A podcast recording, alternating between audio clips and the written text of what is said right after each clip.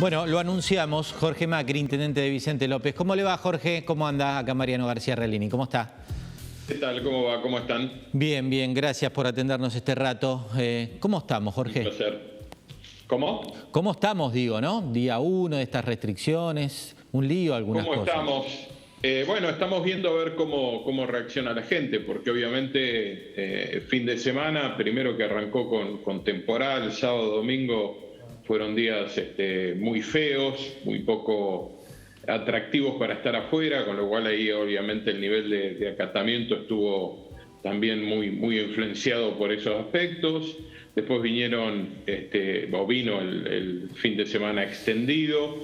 Eh, en general hemos notado muy buen nivel de de respuesta hmm. eh, de la gente, en general en Vicente López, del comercio. Yo ayer inclusive estuve dando vueltas por el, por el municipio eh, con, mi hijo, salimos a, recorrer, en realidad aprovechar a estar un rato juntos, pero además aproveché para, para ver cómo estaba Munro, las grandes concentraciones más comerciales que son obviamente a las que les está costando mucho este, estas restricciones y la verdad que la gente respeta mucho, el comerciante respeta mucho, lo que estaba abierto era el, comercio más vinculado o a lo esencial o a lo gastronómico que se le permite un, un takeaway. Eh, mucho cuidado, mucha responsabilidad, la verdad que nada para decir, el compromiso de, de ciudadano es inmenso y, y por eso tratamos de acompañarlo con medidas. sí, usted tiene un municipio privilegiado en muchos aspectos y también en la industria que genera y en el respeto. Vengo de recorrer un poquito la zona oeste y digo que eh, lo lleva la necesidad a la gente, ¿no? Veo fábricas, veo depósitos, lugares que estaban abiertos, camiones, bastante circulación. Hay, hay, no digo el caso de Vicente López, me refiero a esta normativa o esta orden que pone el, presidente. ¿Hay pérdida también de respaldo político para hacerlo cumplir este, cierta limitaciones de, circulación y de movimiento? Me parece que hay una percepción de mucha injusticia en, mucha gente, ¿no? Siempre me piden el esfuerzo a mí y en general eso ocurre, pasa lo mismo que con los impuestos, ¿no? La sensación de que si estás a la luz, si sos mm. formal, este, si sos legal, siempre todo te cae a vos. Todo lo informal, lo ilegal, siempre zafa. Hmm. Entonces la gente ve este, que una marcha se puede hacer, pero que vender con el cuidado de todos los protocolos no. La gente ve que una feria informal al costado de una ruta ocurre este, y un centro comercial con limitación de acceso a los, a los comercios con el alcohol en gel, con el protocolo, no puede funcionar de nuevo. Mm. Y, no es casual lo que estoy diciendo, ¿no? Todas aquellas eh, cosas que siguen ocurriendo no pagan impuestos mm. y se les permite elaborar, todos los que son formales, con todas sus complicaciones, con toda esa presión de la formalidad de lo impositivo, se los limita. Entonces, eso genera, me parece, un alto grado de, de sensación de que las medidas son injustas. Y cuando vos tenés esa percepción que la vara no es la misma para todos, y la verdad que sumado a la necesidad de supervivencia, el otro día una vecina me decía, para mí el, el, el, sector más esencial en mi casa es mi laburo, porque hmm. si no, no llevo comida a casa. Y, la verdad que es difícil responderle a eso. Sí, eh, usted me acuerdo que me impactó cuando lo contó al principio de la primera cuarentena tan estricta, el pedido de ayuda de mucha clase media que tiene Vicente López. ¿Vuelve a notar ese, o, se mantiene ese pedido de asistencia eh, por parte del Estado municipal? Sí, sí, se mantiene. Hay, mucha hambre, mucha, mucha nueva pobreza en el conurbano en general, mucha clase media muy golpeada. A ver, eh, pensemos lo simple, un profe de educación física, una manicura, este, un peluquero. esas actividades, digamos que eran el típico clase media este, autónomo, que se la rebuscaba bien, que nunca necesitaba pedir nada, hoy son están en el borde de ser nuevos pobres, son pobres COVID. Y tal vez es el más olvidado al momento de recibir la ayuda en algunos municipios, porque el sector más vulnerable, bueno, llegan los planes, llega la, asistencia social, que se ve representada después donde uno, eh, donde ese sector quiera, pero recibe una ayuda. Pero el laburante de clase media, esa clase media luchadora, el, que usted mencionaba, el, el que tiene el localcito y vende la bandina, ese queda en el límite ahí colgando, ¿no? Queda en el límite, hay que ir a buscarlo, hay que generar condiciones de asistencia de mucha dignidad. eh, no, exponerlos. Eh, trabajamos mucho a través de los rotarios, de los clubes de leones, de las parroquias, eh, buscamos asistencia que no los exponga, porque es gente que rápidamente quiere intentar salir de esta mm. situación de dependencia, quiere volver a tener la libertad y la dignidad de trabajar de lo suyo, pero mientras tanto necesita, necesita. Ahora no quiere ir a un merendero, no quiere ir a, un, comedor con su tupper, tiene otra cultura, tiene otra manera de ver el presente y el futuro. Entonces buscamos esas otras mm. medidas, pero para darte un, un ejemplo, digamos, nosotros asistíamos habitualmente a 4.500 familias en Vicente López con alimentos eh, siempre, digamos. y eso es lo que se concentraba en el barrio Las Flores, en la zona de Melo, el barrio y La Loma, el Ceibo, eh, las zonas más vulnerables nuestras eh, habituales. Llegamos en el momento de más pico, cuando todo estaba cerrado y había muy bajo nivel de actividad, a 19.000 familias cuatro veces. Hoy estamos en 13.000, tres veces. O mm. sea, evidentemente hay algunas actividades que recuperaron funcionamiento y entonces hoy mm. no te piden, pero de nuevo, cuando empezás con las nuevas restricciones, empieza a aparecer un nuevo pedido, porque además no tienen resto. O sea, todo el resto ya se lo, ya se lo, se, lo gastaron. Este, este es el otro tema. La clase media, el laburante, lo primero que hace es rascar la, propia lata antes de salir a, pedir. Hoy están sin margen hmm. de paciencia y sin margen económico. Eh, Jorge, em, antes de preguntarle por las vacunas, ¿Qué hacemos con las clases? Porque hoy, ante tanta cuestión y tanto lío, ya parece que está en un segundo nivel de discusión. ¿Qué hacemos con las clases? Bueno, yo creo que hay distintos planos de qué hacemos. obviamente, a ver, yo tengo hijo, me queda un hijo nada más en edad secundaria, los otros están en universitaria. En esa edad la no presencialidad tiene un efecto sin duda emocional, pero el chico por lo menos puede manejarse con la tecnología, puede aprender. Ah, es más, se puede quedar en casa más o menos solo. Ahora, eh, maternal, jardín de infantes, primaria, ahí la presencialidad no existe. O sea, alguien se puede imaginar un chiquito de tres años con no, imposible. virtualidad, no existe. Y además hay un dato adicional, eh, que me parece que hay cierto prurito en hablarlo, pero a mí me gusta plantearlo. Eh, es, que es que mucha de la educación es de gestión privada, y por suerte existe y, mucha familia la, elige. Y digo, por suerte existe porque el Estado no tiene la posibilidad real de absorber casi al 35% de los chicos de la provincia de Buenos Aires que, que estudian en ese subsistema. En Vicente López son más todavía. Mm. Entonces, se están empezando a fundir eh, empresas que se dedican a educar.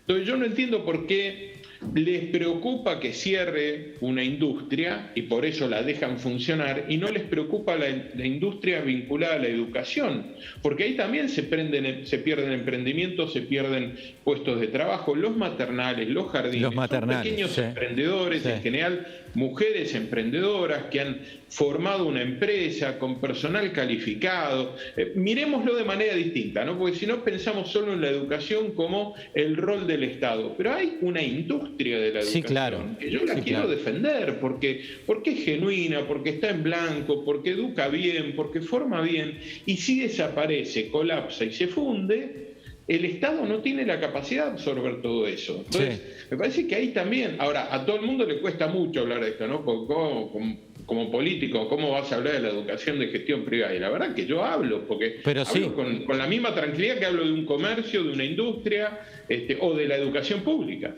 Ahora, eh, ¿la reta se equivocó ahí o sale el gobierno a chicanearlo porque antes dijo sí a las clases presenciales, ahora hay que restringirlo, cambió el mapa de contagios?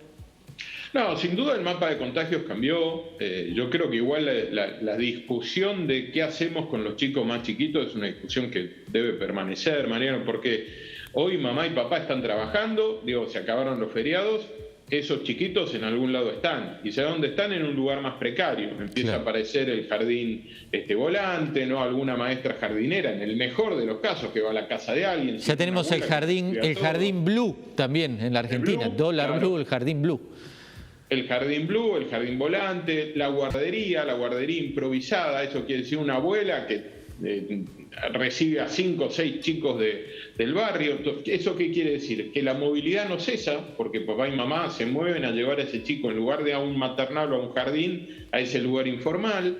Este, y, el riesgo de contagio entre ellos es mayor en ese lugar que en un maternal o en un jardín donde se cumplen todos los protocolos. Yo puedo hablar de los maternales y los jardines municipales. El hmm. grado de cuidado que tenemos de los protocolos es altísimo, casi más alto que en cualquier hogar. Hmm. Entonces, y ese chiquito no va en transporte público al jardín o al maternal, lo lleva a su familia, con lo cual es la misma burbuja. Entonces, yo creo que es urgente urgente que recuperemos la presencialidad, por lo menos en, digamos, maternal, jardín de infantes y primario. ¿Por qué? Porque, de nuevo, mm. esos chicos no se pueden quedar solos y la virtualidad en esos segmentos no tiene ningún grado de éxito ni viabilidad. O sea, o es imposible por la edad o los niveles económicos, o si existiera no sirve. En secundario podemos entrar y salir de manera distinta, en el universitario o en el terciario también puede ser. Esta es mi visión. Intendente, habla con el gobernador y si habla, ¿qué le dice? Porque lo último que vi es que eh, hay más muertes de coronavirus, según el jefe de gabinete, culpa suya y nuestra, de la oposición y de los medios. ¿Qué le pasa al gobernador? Creo que tratan de, cubrir un, profundo fracaso de la gestión de, la pandemia, eh, en dos planos, o en tres planos diría yo. El año pasado se, quemaron mucho crédito con la sociedad, cerraron demasiadas cosas muy, mucho tiempo, demasiado rápido. O sea, que hoy nosotros estemos discutiendo y entendiendo la necesidad de cerrar educación con este nivel de contagios es una cosa. Hmm. Ahora, cuando comparás cuando cerramos el año pasado con aquel nivel de contagios, se nota que no era necesario. Al comercio ni hablar, el comercio no esencial lo destruyeron. Y después la gestión de la vacuna, que ha sido lamentable. Pocas que llegaron en muchos casos a los que no tenían que llegar, hmm. sin poder trabajar en equipo con los intendentes y aprovechar los mejores recursos disponibles Hoy la provincia gasta plata que no debería gastar para vacunar a gente mientras nosotros tenemos recursos disponibles para vacunarlos, pero ellos se hacen dueños de la vacuna. ¿Cómo es eso? ¿Cómo gasta? ¿Cómo malgasta la provincia? ¿En qué sentido se refiere? Bueno, eh, en los vacunatorios, en Tecnópolis hay gente empleada que antes no era empleada del Estado, solo para vacunar. Y mientras tanto, a pocas cuadras tenemos este, muchas de nuestras WAPs eh, disponibles para vacunar y no nos mandan vacunas. Bueno, hay una, política provincial que yo no termino de entender, capaz usted la interpreta mejor, pero me la decía también un intendente, no sé si le tocó a Vicente López, que hablan, abren estas casas de la provincia en los municipios. Yo digo, ¿para qué está el municipio entonces, no? Si van a abrir una casa de la provincia.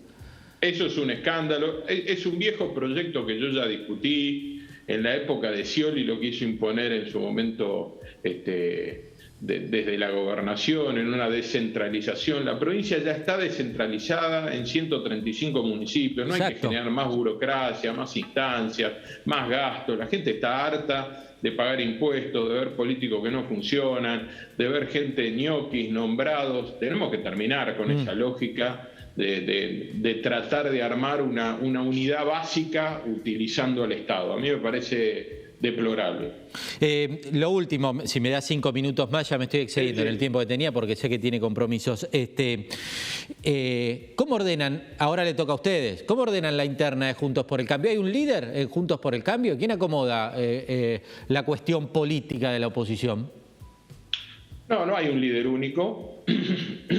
Perdón, ya no lo hay ni siquiera en el propio PRO. O sea, hoy en, el PRO, ni, hablar de Juntos por el Cambio, que además los radicales tienen sus aspiraciones y sueños, lo mismo la coalición cívica, el peronismo, pero inclusive dentro del PRO no hay un único liderazgo. Es cierto que durante mucho tiempo en el PRO el líder y el proyecto único fue Mauricio. Hoy ya no es así. Mauricio es uno de los líderes, Horacio, María Eugenia, eh, me puedo anotar yo, Patricia sin ninguna duda, eh, otros, digo, muchos intendentes. Eh, eso es parte de la maduración de un espacio político donde muchos crecemos, eh, vamos aportando nuestra mirada distinta, algunos ganamos, otros perdieron, eso genera un reacomodamiento, eh, genera nuevos aprendizajes. ¿Cómo se resuelve? Bueno, si se puede desde el diálogo. Me parece mm. que lo mejor que, que podríamos hacer es encontrar candidaturas que nos representen dialogando porque la gente no tiene ganas de ver mucha pelea política entre hmm. un propio espacio, ¿no? En el medio de este lío la gente te mira y te dice, pero che, no se pueden poner de acuerdo. Ahora, esta es una mirada mía y desde la provincia. Si la ciudad cree que puede seguir imponiendo candidaturas sin dialogar con la provincia de Buenos Aires, bueno, nosotros nos vamos a plantar. Ah, fuerte eso, ¿eh? fuerte. Usted, la ciudad no debe imponer candidatos. Sale fuerte, Jorge, con ese tema. Así como, como la provincia no puede imponer un candidato en ciudad. Eh, es, razonable. Sí, lógico, lo entiendo, sí, sí. Distinto en el pasado, ¿eh? porque en el pasado había un vacío, pero hoy en provincia de Buenos Aires tenés 58 intendentes, muchos legisladores, ex intendentes, gente que ha aprendido, además que hemos ganado con una boleta que perdió. Eso quiere decir que algo entendemos de esta provincia, tal vez desde otros lugares no se, no se ven. Pero de nuevo, eso no define quién es el nombre en hmm. una lista, define cuál es el mecanismo de toma de decisiones. Eh, Entonces me parece que lo mejor es tratar de buscar ámbito de diálogo. Yo sé que eso está lejos, que hay que hablar, pero ¿usted está dispuesto a ser candidato en estas elecciones si hace falta? Mira, mi, primer criterio es que en estas elecciones sean candidatos los que no tenemos cargos. Mm. A mí me parece que ese es un buen criterio. Que los que fuimos elegidos para otros cargos eh, nos preservemos. ¿no? Y, la verdad que vos tenés figuras como María Eugenia, Carrió, eh, Manes, Patricia Bullrich, Hernán Lombardi, Joaquín de la Torre. Digo, mirá todos los nombres que estoy diciendo y seguramente hay otros que me olvido que nos pueden representar recontra súper bien. Pichetto. Mm. Eh, Ahora, si eso no alcanza, bueno, se discutirá en el marco del partido a ver si alguien tiene que dejar un cargo. Pero me parece que lo mejor en el medio de la pandemia es que los que tenemos un rol ejecutivo, estamos con el foco puesto en esto, eh, nos dediquemos a eso y que otros que no tienen cargo eh, nos represente. De nuevo, para mí lo ideal sería Patricia en ciudad, María Eugenia en provincia. Mire, ya dio definición eh, de las preferencias de uno de los hombres fuertes del PRO en la provincia de Buenos Aires, del grupo Dorrego además. Hablando de Patricia, ¿vio las denuncias? Hay gente de Juntos por el Cambio que se despegó, que dijo, no, no, tanto no, Patricia, hay que tener pruebas. ¿Usted cómo vio lo que denunció hablando justamente de las vacunas? Bueno, a ver, eh, Pfizer no, desconoce eh, en su propio comunicado el pedido del gobierno de tener un socio local. Y la verdad que no se entendería por qué se le exige un socio local. Todas las excusas que se han dado hasta ahora, que decían que no, que las responsabilidades del gobierno y que por eso no se firmó el convenio con Pfizer, todo el resto de los países del mundo las desestimaron y tienen vacuna Pfizer. Nosotros somos los únicos genios que, descubrimos ese riesgo en un mm. convenio con Pfizer, parece poco, eh, poco serio. Ahora, me parece buenísimo que haya una causa judicial, porque me parece que ahí Patricia va a llevar su argumento, va a llevar su postura y se le puede complicar más la cancha al gobierno que a la, a la propia Patricia. Está, picante, Jorge. Eh, lo último, gracias, acá lo tengo, no sé si llegamos a mostrarlo, el libro de Jorge Macri. ¿Cómo viene en las ventas? ¿Cómo, cómo, y gracias por la, por la dedicatoria. Y lo estoy leyendo, eh, miren que lo tengo acá marcado. Muy bien, muy bien. Después espero alguna devolución, a ver si hay algo útil que hayas Ahí está. Viene bien, viene bien, está en segunda edición. Se agotó la primera edición y están, están empezando a imprimir la segunda edición. Así que la verdad, hmm, estoy sorprendido. Igual veo que acá los periodistas nos escudamos en los productores, los que nos dicen por cucaracha, dicen que el de Vidal se vendió más. Puede ser, no sé, no tengo ni idea. No, sé cuántas imprimieron. Yo sé, a ver, mi primera edición fueron 2.000 ejemplares, se vendieron, estoy contento, ahora se imprimen de nuevo este, 2000 más, yo no compito, además son libros distintos. No, es distinto, eh, el de Vidal no, no lo leí, cuestiones, bueno, no importa, no viene al caso porque no lo leo, pero digo, tiene cuestiones eh, que, a, uno lo tocan de cerca porque es municipalista, me gusta eso, habla del barrio, habla de la cuadra. tiene, Está bueno. tiene ejemplos de lo que hemos hecho, pero además es un libro, Mariano, que no trata de echarle la culpa a nadie. Hmm. Y en eso me parece que se tiene una diferencia con otros libros políticos. En general, cuando se hacen balances de gestiones, hmm.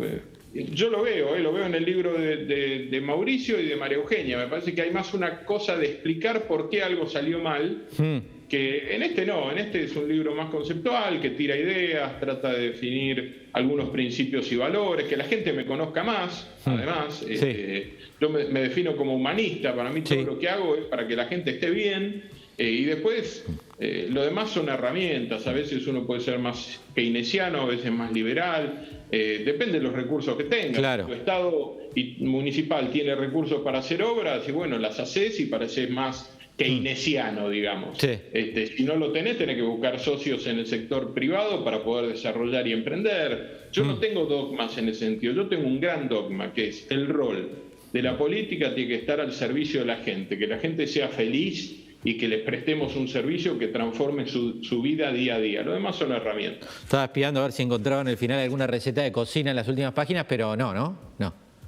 No, no, no, pero ese se vendería más, ¿eh? Si ah, hago ese libro se vende más seguro, ese sí que sería un hit. Le, encontró el gustito. Jorge, eh, gracias, ¿eh? le dejo un abrazo, ojalá que vaya bien. Gracias, un abrazo grande y que la gente siga cuidándose y, aguantando este momento difícil. Nosotros vamos a tratar de seguir ayudándolos. Gracias, un abrazo, Macri. Chau, chau. Jorge Macri, intendente de Vicente López en 23 en punto. Eh, pausa, la última, ya viene Jorge Chío, Alejandro Cancelares, es un Mariel Ferrentino con todas las novedades políticas del Gran Buenos Aires. Ya venimos, no se vayan.